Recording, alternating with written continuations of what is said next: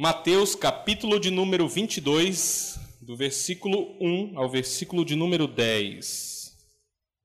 Quem achou dá um glória a Deus aí, fica na liberdade, irmão. Diz assim a palavra do Senhor. De novo, Jesus usou parábolas para falar ao povo. Ele disse: O reino dos céus, diga comigo, o reino dos céus, reino dos céus. é como Correto. Um rei que preparou uma festa de casamento para o seu filho. Depois mandou os empregados chamarem os convidados, mas eles não quiseram vir. Diga, não quiseram? Não quiseram vir.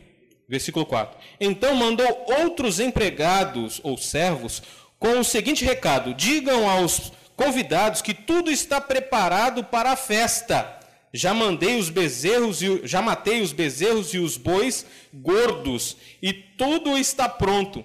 Que venham à festa. Mas os convidados não se importaram com o convite e foram trabalhar ou tratar dos seus próprios negócios. Um foi para a sua fazenda, o outro para o seu armazém. Outros agarraram os empregados, bateram neles e os mataram o rei ficou com tanta raiva que mandou matar aqueles assassinos e queimou a cidade deles. Deu, é, depois chamou os seus empregados e disse: A minha festa de casamento está pronta, mas os convidados não mereciam. Agora vão pelas ruas e convidem todas as pessoas que vocês encontrarem. Então os empregados saíram, digam, saíram pelas ruas e reuniram todos os que podiam encontrar, tanto bons como maus. Amém?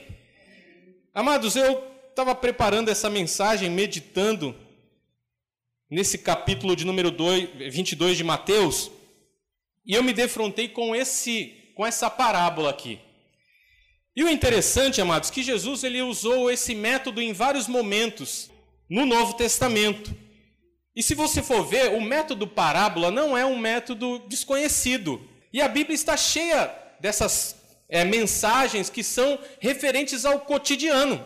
E o significado da palavra, da palavra parábola quer dizer uma pequena história, ou uma história curta, que usa os eventos do cotidiano para ensinar uma verdade moral ou espiritual. Diga verdade moral ou espiritual. Amém? E se a gente for dar uma analisada no Novo Testamento, amados, Jesus contou mais ou menos umas 40 parábolas no total, assim. Eu não sei se você já parou para meditar em alguma parábola, mas, irmão, quando você começa a destrinchar ali, e Jesus, toda vez que ele contava uma parábola, pastor Ricardo sabe disso, os pastores aqui, irmãos que meditam na palavra e se aprofundam mesmo, Jesus ele tinha o hábito de chamar de canto os discípulos ou os apóstolos e ali explicar para eles o significado. Alguns nem, nem esperavam Jesus explicar a parte, já perguntavam, Senhor, como é que foi aquele sermão lá, aquela parábola, não entendi nada. Sabe aquele dia que você vem escutar a mensagem você fala, poxa, o pastor está falando, mas não estou entendendo nada. Aí diz que depois do sermão, depois daquela parábola, Jesus chamava aquelas pessoas que ele tinha mais intimidade para perto e ali então explicava o significado da parábola. Então, Jesus ele contou mais ou menos umas 40 parábolas. Agora, no capítulo de número 13, eu não vou pedir para você abrir, Jesus conta ali sete parábolas em sequência, amados. E todas elas são uma progressão falando, na verdade, sobre o reino dos céus. Diga, reino dos céus. E o interessante, amados, é que a primeira parábola é a parábola do semeador. É a primeira das sete. E a última é a parábola da rede. Todas elas falam de como o evangelho é anunciado, qual o efeito da pregação do evangelho, o que acontece quando alguém escuta o evangelho. E aí o que eu acho interessante, amados, é que Jesus, ele tinha prazer de anunciar a palavra àqueles que eram pequeninos. Não foi para os grandes desse mundo, amados, que Jesus veio pregar a mensagem do Evangelho. Não foi para os ricos, tampouco para os políticos. Jesus veio para pregar para aqueles mais humildes, como eu e você foi para aqueles que não valiam nada. Jesus revelou a sua glória e a sua majestade. Então, na verdade, todas essas passagens aqui e parábolas específicas do capítulo 13 aqui, que eu acho tremendo de Mateus, o que, que ele faz? Jesus ele conta cada uma delas iniciando com essa frase: O reino dos céus é semelhante. Diga comigo, o reino dos céus é semelhante. Amém? E aí, se a gente for entrar aqui, amados, no capítulo de número 22, nós vamos ver que Jesus novamente está usando uma parábola, dizendo essas mesmas palavras. O reino dos céus é semelhante. Agora, semelhante ao que, Gabriel? Se nós pegarmos aqui o contexto histórico e o contexto dessa mensagem do capítulo de número 22, você vai ver que existe, na verdade, uma profundidade. Geralmente, quando as pessoas estudam um pouquinho de teologia, alguns afirmam que você tem que ler um capítulo antes e um capítulo depois para você ter um entendimento melhor da passagem. E, amado, se você for pegar aqui o contexto histórico realmente do capítulo 22 e um capítulo anterior, o capítulo 21, quando ele está indo para Jerusalém, Jerusalém era uma cidade muito grande, amados. Imagina uma São Paulo, né? Você chega lá e tem aquela cidade enorme, muita gente. E assim como nós estamos aqui no final de ano, na verdade, lá na Páscoa, que era mais ou menos no meio de abril, por volta do mês de abril, amados, era abarrotado, era como você ir lá na Santa Efigênia comprar alguma coisa. Quem aqui já foi na Santa Efigênia? Quem aqui? O Gabriel gosta de ir lá para comprar uns negocinhos, né? Amados, se você vai em período de final de ano, você não consegue nem andar. E na verdade, Jerusalém estava desse jeito, abarrotada de gente. E Jesus então diz que eu vou lá para Jerusalém, eu vou lá. Mas antes disso, chamou uns discípulos lá e disse assim: ó, prepara lá um. Eu quero que vocês vão a tal lugar, vai ter um jumentinho lá amarrado. Vocês vão trazer esse jumentinho para mim. Tragam esse jumentinho, e se alguém perguntar para que, que é, você diz assim: é, é para o mestre. E aí diz que eles foram lá, amados, pegaram aquele jumentinho, trouxeram para Jesus, e tudo isso para que se cumprisse a palavra do Senhor diz que o seu rei viria sentado num jumentinho. Então Jesus senta naquele animal, amados, e vem entrando nos portões da cidade. A Bíblia diz que aquele lugar abarrotado, as pessoas estavam com é, é, é, é, ramos nas mãos e ali começaram a glorificar o nome do Senhor, dizendo: Bendito é aquele que vem em nome do Senhor. Amados, diz que até as criancinhas glorificavam a Deus. Isso foi um dos fatos históricos ocorridos aqui. E aí diz que muitos ficaram indignados, líderes religiosos. E um segundo fato histórico aqui, quando Jesus está ali em Jerusalém, ele entra no templo, amado. Quando Jesus entra no templo, ele encontra quem ali? Amados, naquela época havia muita venda de animal, porque as pessoas vinham de longe para sacrificar. Vinham de longe para oferecer o seu animal ali, o seu sacrifício, época de Páscoa, diz que Jesus, então, quando entra ali, amados, o templo estava tomado de pessoas aproveitadoras, pessoas que estavam ali apenas para ganhar dinheiro, eram os cambistas que trocavam as moedas e eram também os vendedores que superfaturavam os animais para vender. Jesus, quando viu aquilo, amado, pensa num cara brabo. Pensa num cara que estava arretado com aquela situação, né, na linguagem do baiano aí. Diz quando ele chegou ali, amados, ele chegou derrubando tudo. Derrubou a mesa dos cambistas, começou a soltar os animais e todo mundo ficou aquele alvoroço dentro do templo. E aí alguns líderes se levantaram e falaram assim: opa, opa, com que autoridade você faz isso? Com que autoridade? Em nome de quem você está fazendo isso? Porque Jesus era como um plebeu, alguém que estava ali comemorando uma festa, era um no meio de milhares. Mas Jesus tinha autoridade, amado. Diga assim: Jesus, Jesus, tem autoridade. A Bíblia diz que foi dado, a Bíblia diz que foi dado a ele todo o poder, tanto nos céus como na terra, amado. Todo o poder. Muitos pensam assim, poxa, os Estados Unidos é forte, porque tem um, um, um arsenal bélico, né? A Rússia, ela pode construir foguetes, né? Mísseis nucleares, amados, a Bíblia diz que quem tem todo o poder é Jesus. Ele tem todo o poder, amado. Ainda que o inimigo se levante contra você, a Bíblia diz, ele tem todo o poder. Amém? Então não se preocupe, amado. Então só voltando aqui para o contexto histórico, Jesus ele entra ali no templo, joga tudo para o ar, vira a mesa de cabeça para baixo, todo mundo fica sem saber o que está acontecendo. E aí os, as autoridades, em nome de quem? Que autoridade é essa que você está usando aí para fazer isso? Aí Jesus chegou assim, ó. Peraí, Jesus era craque, irmão.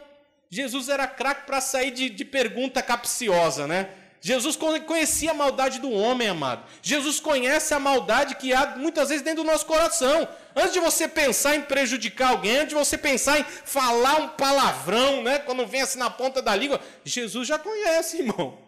E aí acontece, Jesus ele fez assim, faz o seguinte, se vocês conseguirem responder uma pergunta minha, eu respondo essa pergunta de vocês com que autoridade eu faço isso.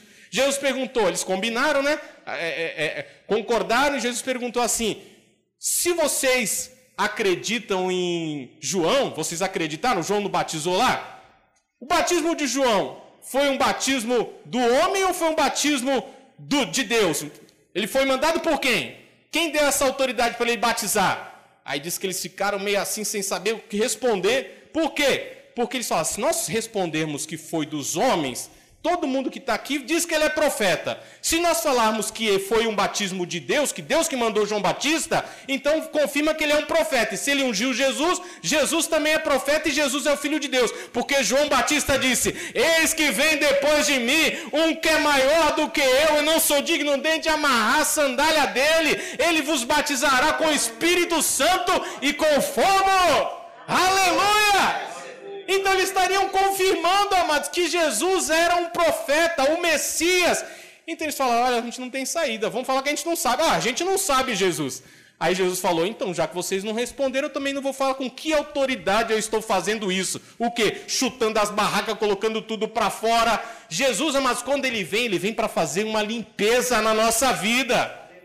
Jesus vai derrubando todo o altar idólatra. Se você é uma pessoa que só pensa em dinheiro, amado, Deus vai derrubando uma mão, vai fazendo você ser uma pessoa mais, mais grata, uma pessoa mais generosa, uma pessoa que oferta mais na obra de Deus. É assim que Deus vai fazendo. Jesus, quando chega, mas ele não deixa nenhum outro Deus com D minúsculo de pé. Ele derruba todos. Amém? Receba isso aí na sua vida, irmão. Receba isso aí na sua família. Eu ainda tenho pessoas na minha família que falam: Senhor, derruba esse poste ídolo. Senhor, derruba essa idolatria. Derruba, Senhor. Mas tudo tem um momento certo, amado. Amém? A Bíblia diz que a nossa luta não é contra a carne nem o sangue. A nossa luta é contra os principados e potestades. Amém? Agora é interessante, pastor, que tem o contexto da mensagem, porque toda a mensagem do Senhor Jesus, amados, é, é uma revelação, era, era algo que era progressivo, era um sermão que você ficava escutando e você falava, acho que eu não vou nem embora, vou ficar por aqui mesmo. Será que tem alguma coisa, uma cantina aqui perto para mim comer? Comer um almoço, né? E de repente ficar até a tarde ou até a noite. Amados, ninguém queria ir embora. Uma certa vez, Jesus pregando um sermão, diz que tinha uma multidão muito grande, já era tarde. Os discípulos, Senhor, nós temos que liberar esse povo para ir embora. Aí Jesus falou: Vocês não têm nada aí, não? Vê alguma coisa aí, né? Pô, Senhor, o que a gente tem aqui é isso aqui, mas não dá para alimentar essa multidão toda. Aí diz que vem um menininho lá com cinco pães e dois peixinhos. Aí Jesus faz aquele baita milagre, amado a provisão de Deus na nossa vida, amados, é super abundante, é muito mais daquilo que nós pedimos, pensamos ou imaginamos. Se você pensa, o que eu posso fazer com salário mínimo? Amados, começa a ser fiel a Deus, você vai ver o que Deus pode fazer. Senhor, mas o que eu estou contribuindo é tão pouco na sua casa, né? só meus 10%, só isso, Senhor. Será que isso vai ajudar? Irmão, quando chega aqui na mão do pastor Ricardo, ele começa a dividir o pão, multiplica, ainda sobra 10 cestos cheios. Aleluia! É assim que Deus faz, amado. Deus multiplica, Deus não vai deixar faltar. Deus não vai deixar faltar na sua casa o pão. Deus vai começar a estender essa tenda aqui, pastor, e vai fazer crescer. Porque essa é a vontade de Deus. Se teu irmão está cochilando, dá um cutucão nele aí, diga assim: ó, Deus vai te abençoar, Deus vai te prosperar essa noite. Aleluia! Voltando aqui, para o contexto da mensagem, como eu estava dizendo, o contexto da mensagem aqui, ele está inserido dentro de mais três parábolas. Na verdade, essa do capítulo 22 faz parte dessas três parábolas em sequência. A primeira parábola e a segunda estão no capítulo anterior, no capítulo 21 de Mateus. E olha que interessante, amados. Depois desse embate todo, depois de Jesus ter dado aquela resposta, ou na verdade não respondeu aos líderes ali, judeus e aos sacerdotes, Jesus então agora, depois que ele é confrontado e coloca esses camaradas, cada um no lugar deles, Jesus então começa a proferir essa parábola. Vamos abrir aí, se você já deixou aberto em Mateus 22, a minha Bíblia aqui às vezes está saindo do capítulo, mas volta para cá. volta para cá, capítulo 22 de Mateus. Versículo 1, 2 e 3. Amém? Ou melhor, só 2 e 3. Diz assim: O reino dos céus é como um rei que preparou uma festa de casamento para o seu filho. Depois mandou os empregados chamarem os convidados. Mas diga assim: Mas eles não mas eles não. E é sobre isso que nós vamos falar essa noite aqui. Sobre os novos convidados. Esse é o título da mensagem. Os novos convidados para a festa de casamento. Fala, que bom que você veio também. Fala para a pessoa que está do seu lado aí. Que bom que você veio. Amém? Tem gente que fala assim: Poxa, eu não gosto de ficar falando com o irmão do lado. Eu às vezes acho isso bom, sabe por quê? porque de repente a pessoa chegou meio assim, não deu para cumprimentar ninguém, né? Aí a pessoa está do lado, você já dá uma cutucadinha nela, dá um sorriso, já interage. Aí é de Deus. Continuando, amados, título da mensagem: Os novos convidados para a festa do casamento. Você sabia que você foi convidado por uma festa de casamento? Amados, como é bom você ser convidado. Rapaz, você vai não paga nada, né? E aí acontece, mas eu trabalho com foto e filmagem há muito tempo. Eu agora estou migrando para a área comercial, né? Trabalho mais com, com área comercial agora. Mas no começo, e ainda faço terceirizado, você vai lá e contratar para tirar foto e vídeo, aí você vai lá aquele trabalho todo, prepara equipamento, filma a noiva antes do casamento, faz o making off do noivo, aquela coisa toda, tira foto e tal.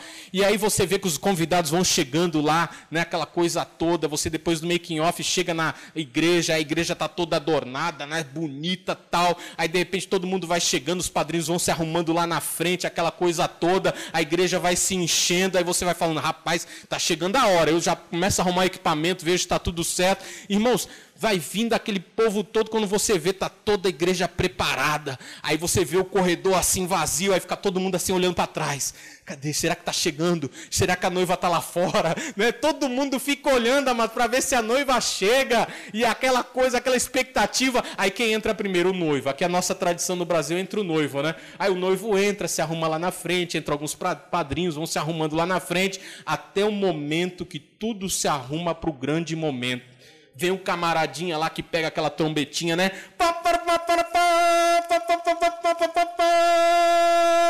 Né? Aí dá aquela tocada, tem uns que dão umas desafinadas, mas tem cara que é bom, né? Aí Aí dá um silêncio. Tem uns que até uns tambor Aí abre aquela portona assim, né? Aí vem a noiva, ou com o pai, ou com alguém importante, né? Eu lembro da minha esposa quando entrou né, na igreja. Veio com um amigo convidado. O pai dela já era falecido no nosso casamento em 2012. E aí o seu Bezerra. E ela veio linda assim, amado. Resplandecendo, bonita como o sol. E eu fiquei apaixonado, babando assim, irmão.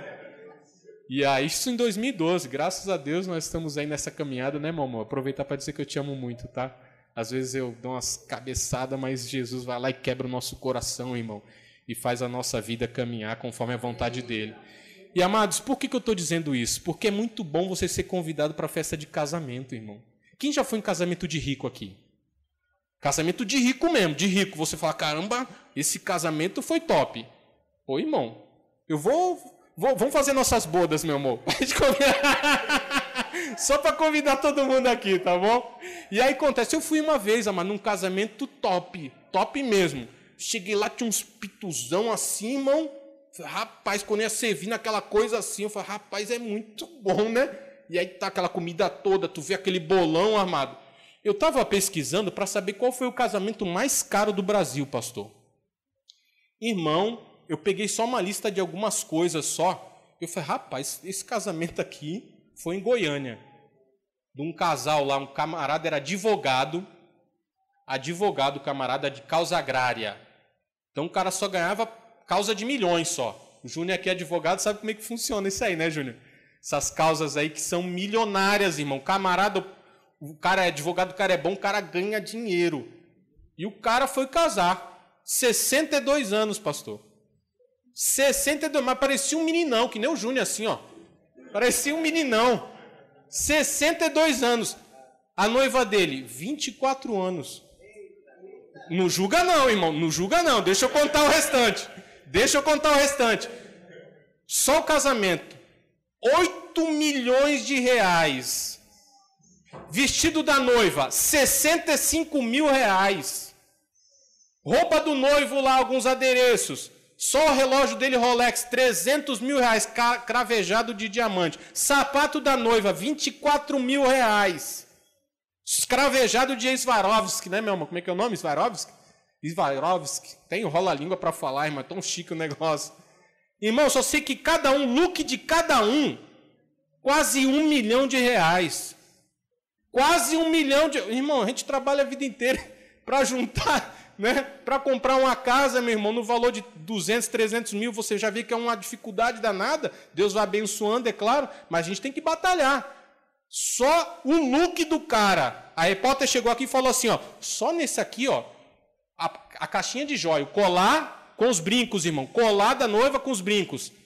500 mil reais. Falei, meu Deus do céu. Aí foram mostrar um pouco da festa. Irmão, só o bolo, 2 metros de altura. Tu tem quanto, Vitão? 1,90. Imagine só. Mais 10 centímetros para cima. 2 metros. Amado Salgadinho.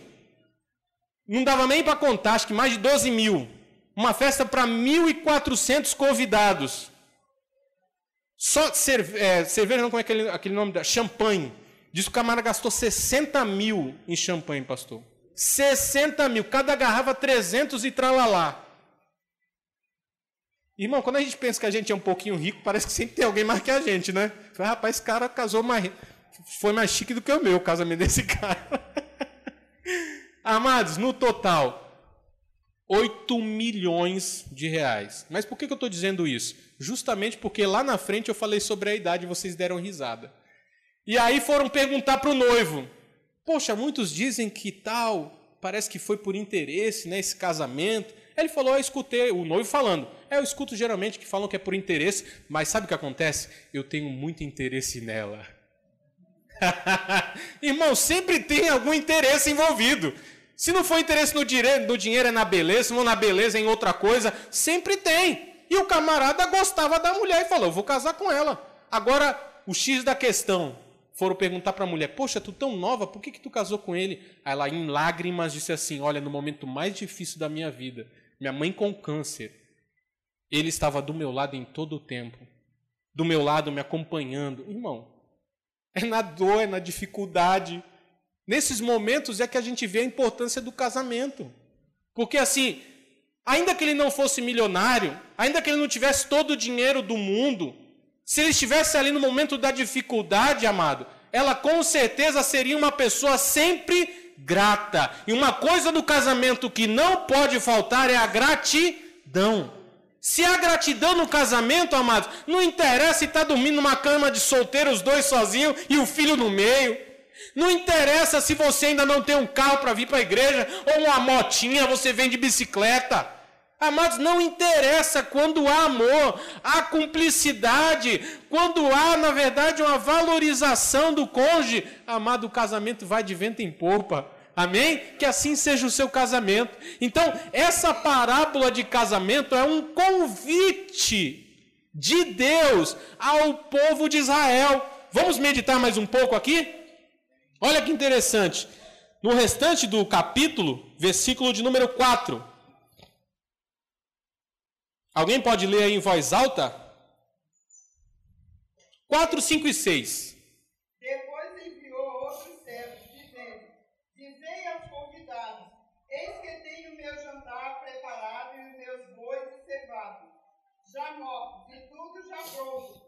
Vinde as bodas. Porém, eles não fizeram caso. Foram um para o seu campo, outro para o seu tráfico. Aqui está falando tráfico, né? Uhum, é. E todos apoderando-se dos servos, os ultrajaram me mataram. Amém? Então nós vemos aqui, amados, que o começo da parábola diz que o rei ia fazer uma festa para o filho e mandou os convidados. Os convidados então rejeitaram esse convite, é o que está no versículo de número 3. E esse momento aqui, que foram os primeiros servos, acredito eu que foi primeiro João Batista. João Batista, quando veio pregando o batismo do arrependimento no deserto da Judéia, ali perto do Mar Vermelho, diz que todos vinham até ele, judeus e não judeus. Muitos chegavam lá, poxa, como é que eu faço para né, me consertar? Não, você confessa o seu pecado e eu vou te batizar aqui. Eu já vim na frente porque eu estou preparando o caminho para o que vem depois de mim. Diz então que ele estava pregando já o evangelho, o, o reino dos céus. E aí acontece, no versículo de número 4, ele já começa a descrever que o rei teve que mandar novamente um novo convite. Por quê? Eles disseram assim: não, não, agora não. E aí então o rei insiste novamente. Amados, Deus sempre insiste na gente.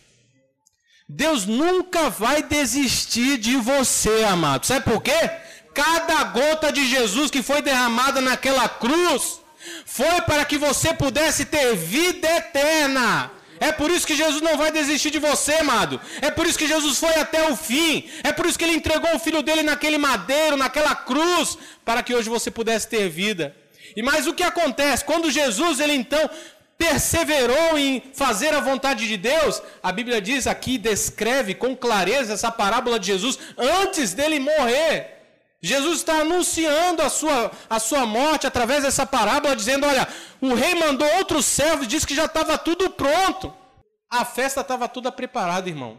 Disse que eu falo: Ah, não, estou muito ocupado. Sabe aquele migué né, que o pessoal dá? Aquela desculpa, tal. tal um foi para um lado, outro para o outro. Só que teve um grupinho, irmãos, que pegaram ali e mataram os mensageiros. Inclusive, aqui também retrata a morte do próprio Senhor Jesus. E aí acontece, diz que o rei o rei então ficou irado. No versículo de número 7, você vai ver aí que o rei fica irado. E o que, que ele faz? Manda o seu exército destruir.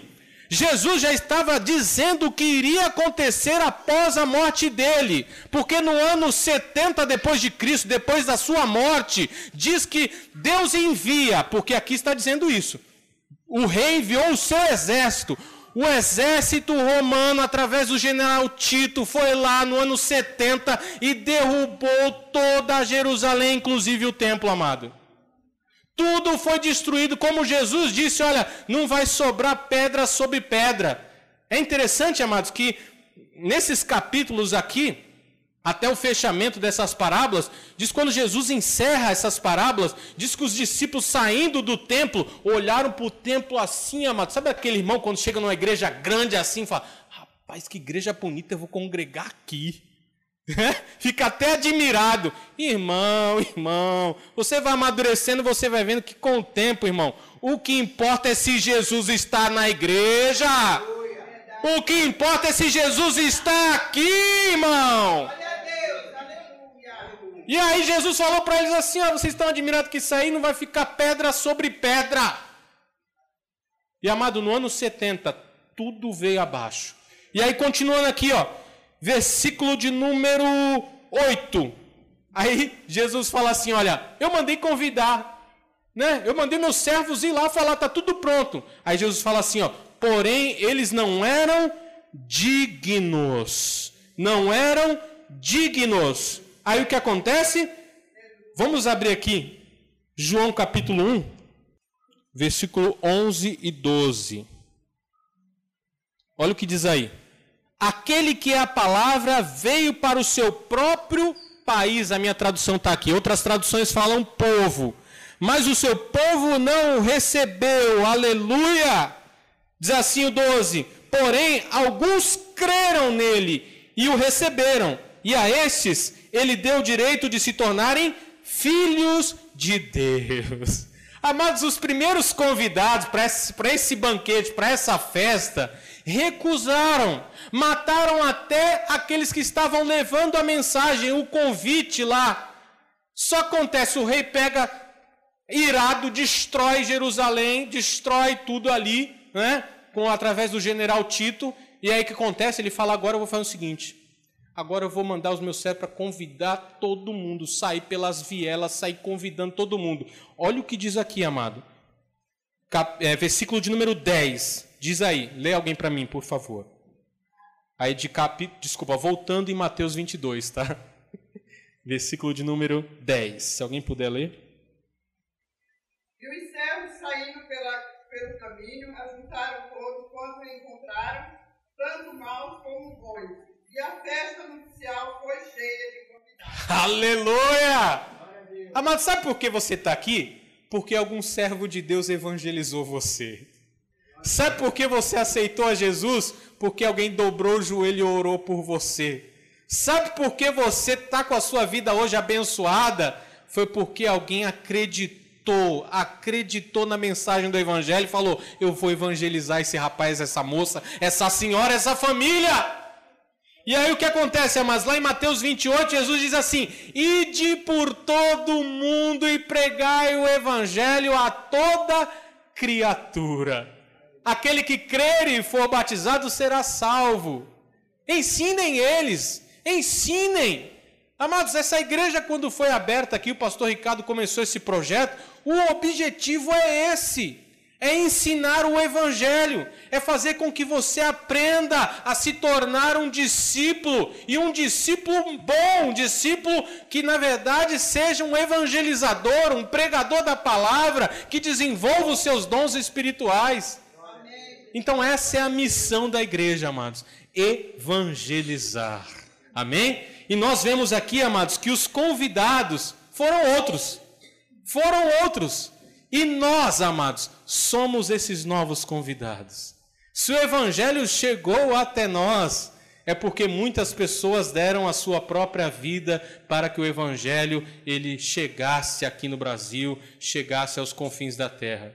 E eu louvo a Deus, amados, porque um dia o Evangelho de Deus, o Evangelho de Jesus me alcançou. Eu conto algumas vezes o meu testemunho, eu acho que é até apropriado contá-lo agora. Eu me converti em 2001, mais ou menos, e eu lembro que é, eu estava passando um momento muito difícil da minha vida. Eu sou morador, na verdade, nascido em Cubatão aqui, hoje moro em Santos com a minha esposa, é, me casei em 2012 e fui para lá. Mas até 2001, amados, minha vida era uma decadência. Eu era um jovem sem rumo, um jovem que não tinha nenhuma motivação que me levasse a querer ou talvez trabalhar para ter um carro, alguma coisa. Minha família era desestruturada, meu pai bebia, era um alcoólatra. Eu por várias vezes acordava de madrugada com meu pai e com a minha mãe brigando. Eu lembro que, muito pequeno, uma vez, meu pai entrou, prendeu a porta por dentro com a minha mãe, amado, e começou aquela briga danada. Eu ouvi os gritos, saí correndo, tentei abrir a porta, a porta fechada. E aí acontece aquele alvoroço todo. Eu fui chamar os vizinhos, daqui a pouco sai minha mãe com o vestido todo rasgado. E eu chorando ali, criança, não entendia nada daquilo. E, amados, a minha vida foi assim, meia turbulenta, meia complicada Várias situações aconteceram na minha vida até o momento que eu ouvi alguém falar: Jesus tem um plano na sua vida. Jesus tem uma mensagem para você. E eu lembro que eu era de uma outra religião e eu pegava aquela Bíblia e aos domingos ia lá numa denominação e ouvia aquele camarada falar, falar, falar, e não entendia nada. E quando era no final do, do compromisso da reunião, eu ia para casa e à noite ia para o baile, né? ia beber, ia esquecer né? os problemas e eu lembro, amados, que eu estava nessa vida. E aí o camarada me interrompeu e falou assim: Gabriel, tu sabe o que está escrito aí nessa Bíblia? Eu falei: Não, eu só levo lá, leio na reunião e, eu, e volto para casa. Eu falei: Olha, se você quiser aprender o que Deus tem para você e o que está escrito aí, você vai precisar estudar essa palavra. Na minha casa vai ter um culto familiar. Amado, eu falei: Eu vou. Aí fui lá, participei de um culto familiar, gostei. Ele falou: Olha, semana que vem vai ter o batismo do meu filho. Você quer ir? Vai ser lá em São Vicente. Falei, vou, vou. Aí peguei, fui lá, irmão, que batismo, um negócio assim, o pessoal, todo mundo alegre, aquela coisa toda. Falei, nossa, que tremendo isso. Sabe, para trombar com alguém no meio da rua aí, irmão, tu sempre tromba com alguém, alguém te vê, já olha meio encarado, tu não sabe se é ladrão, né? Fica meio assim. Irmão, quando eu cheguei lá, um apertava na minha mão, Paz do Senhor, Paz do Senhor, dava um abraço, que bom te ver aqui aquilo foi afagando meu coração. Falei, rapaz, Eu quero um jovem meio quieto, tímido. E aí eu falei, poxa, que tremendo esse negócio aqui, batismo. Aí ele falou, olha, hoje é sábado, teve batismo, amanhã tem o um culto lá em Cubatão mesmo. Você quer ir? Eu falei, vou. Irmão, quando eu cheguei no culto, era um culto de uma outra denominação já evangélica. Eu falei, rapaz, entrei assim, já tinha um negão que tocava um contrabaixo, Genival o nome dele, irmão. Tocava um baixão assim, tum, tum, tum, tum, tum, tum, tum, tum, tum. Negócio tremendo. Quando ele tocava assim, era uma unção de Deus. E mas nesse dia ele estava lá na recepção, aquele camarada que muitas vezes cobra o escanteio né, e vai na área para cabecear. E ele estava lá na recepção. Irmão, como é importante quem fica ali na porta. Sabe, cumprimenta cada irmão, dá um abraço, diz a paz do Senhor. Quando ele chegou e falou: Olha, que bom, você é novo aqui. Eu falei: Sim, estou vindo pela primeira vez. Irmão, seja bem-vindo, me dê um abraço. Irmão, eu fiquei até constrangido. Um negão daquele tamanho, grandão, forte, me dando um abraço. Foi meio estranho isso, né? Eu só sei que fui lá e sentei, irmão, quando o pastor começou a ministrar a palavra, contou a minha vida inteira e naquele dia eu entreguei minha vida a Jesus. Eu não sei se de repente você está aqui e ainda não entregou sua vida a Jesus. Mas eu quero dizer para você que quando isso acontece, há uma alegria no céu. Sabe por quê? Há um banquete sendo preparado para você, meu irmão. Você que é convidado, você é um novo convidado. O povo de Israel rejeitou a Jesus. Mas se você ouviu essa palavra essa noite, você acreditou, você diz, poxa, eu estou vindo para a igreja, ainda estou meio cambaleando. Eu quero acreditar, irmão. Se lança de cabeça, não fica com medo, não. Eu lembro que uma vez eu fui para o Perequê, um medo danado, subi naquela cachoeira lá do Perequê, olhei assim para baixo, o pessoal tinha gente que vinha correndo, dava um duplo carpado, pá! Outro que vinha correndo, pá, dava pirueta e pá! E eu lá em cima, irmão, medo danado, a perna tremendo de se jogar. O medo da altura, o medo do que vai acontecer, o medo se eu vou mergulhar e vou sair do outro lado. E às vezes nós estamos assim, irmãos. Às vezes nós estamos assim a um passo de aceitar Jesus. E amado, quando eu falei eu vou, sabe, parece que vi alguém deu um empurrão assim e eu fui de pezão mesmo, ó, plaf! E aquele frescor assim, quando você vai lá no fundo, dia de sol, dia de sol, amado, e eu subi assim, ó, e dei aquele, claro que demorou, né? Porque quando você pula dessa altura, você vai, aí você, amado, e isso aconteceu espiritualmente na minha vida naquele dia, naquela igreja. Quando eu entreguei minha vida a Jesus, eu queria que você ficasse de pé.